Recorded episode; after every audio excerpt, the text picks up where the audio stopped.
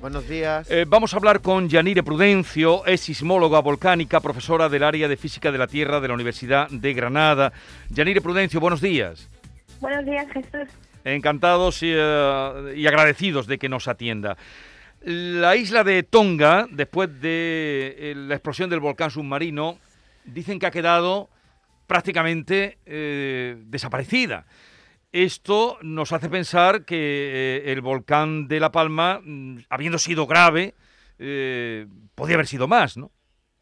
Mm, Eso es, mm, para los, eh, pues, eh, para la población de La Palma, pues ha sido un desastre, ¿no? Que, que, que ha trastocado por completo sus, sus vidas, pero pues si comparamos eh, esa erupción con la que ha ocurrido en Tonga, pues vemos que son de diferentes magnitudes, ¿no? La de Tonga, pues ha sido mucho más explosiva y mucho más dañina mm, precisamente por eso, por, porque eh, toda la, la parte del volcán que estaba emergida pues ha desaparecido prácticamente y bueno pues luego eh, pues eh, el tsunami que eso generó, ¿no?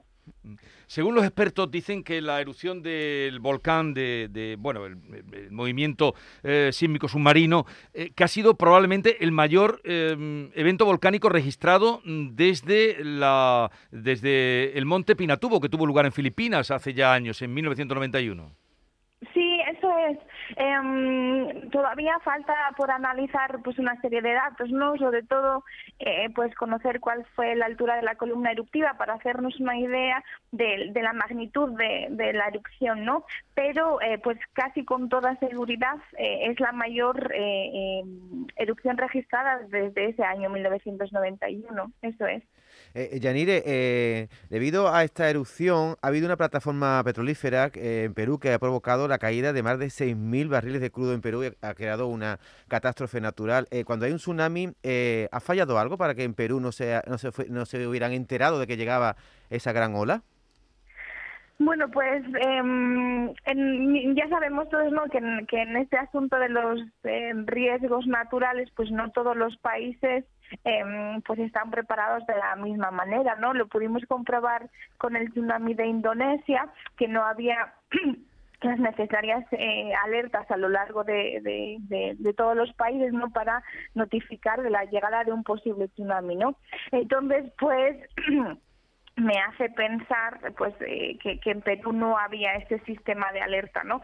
Pero eh, tenemos que pensar también eh, que, que si hubiera habido la alarma, que es lo que pues, se pudiera haber hecho en una plataforma petrolífera, ¿no? Porque mm, imagínate que, tienen media hora, pues no sé en, en esa media hora qué es lo que lo que se puede eh, hacer, ¿no? Entonces, pues es evidente que no solo necesitamos pues tener un sistema de alarmas para que avise pues que va a llegar eh, un tsunami, sino que también pues que debe haber una planificación para evitar, pues en este caso como en la plataforma, que, que barriles de crudo pues eh, eh, salgan dañados, ¿no? Claro, eh, una erupción la mayor desde hace 30 años, una subida del nivel del mar que ha afectado incluso a nuestras costas, a Baleares, a, a la costa de Levante. Yo no sé si ahora mismo ese volcán sigue en erupción. Nosotros hemos tenido aquí el caso del volcán de la, de la Palma, que ha estado semanas, días y meses en erupción. ¿Ese volcán sigue activo ahora mismo? Ahora mismo se considera activo y la alerta es alerta roja total.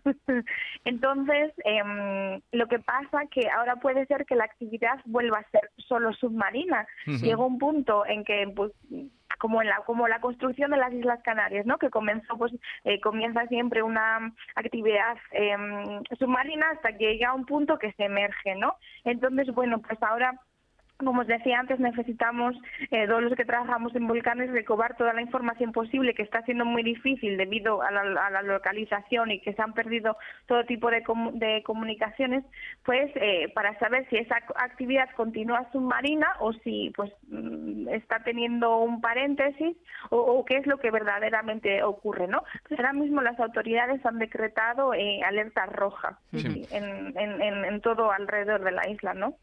¿Y, y por qué ha sido tan explosiva o, o son siempre así de explosivas las, el- los volcanes submarinos? Eh, bueno, eh, los volcanes submarinos entra en juego nuestra amiga agua, ¿no? Eh, igual que pasaba con la erupción de La Palma cuando pues se, se, generó esa expectación de cuando la lava llegaría al mar, ¿no? Lo que ocurre, yo creo que lo hemos explicado muchas veces, es lo mismo que cuando vamos a freír unas patatas y se nos cae una gota de agua, ¿no? Eh, eso nos salpica y el aceite nos quema, ¿no? Pues ahora eh, imaginad que, em, eh, que tenemos pues volúmenes ingentes de agua y de magma que, que, se está emitiendo a 1200 grados, ¿no? Entonces es indudable que aumenta la explosividad. Entonces, eh, que se junten agua y, magma, lava, en este caso cuando ya es emitida, pues resulta en este tipo de, erupciones tan explosivas.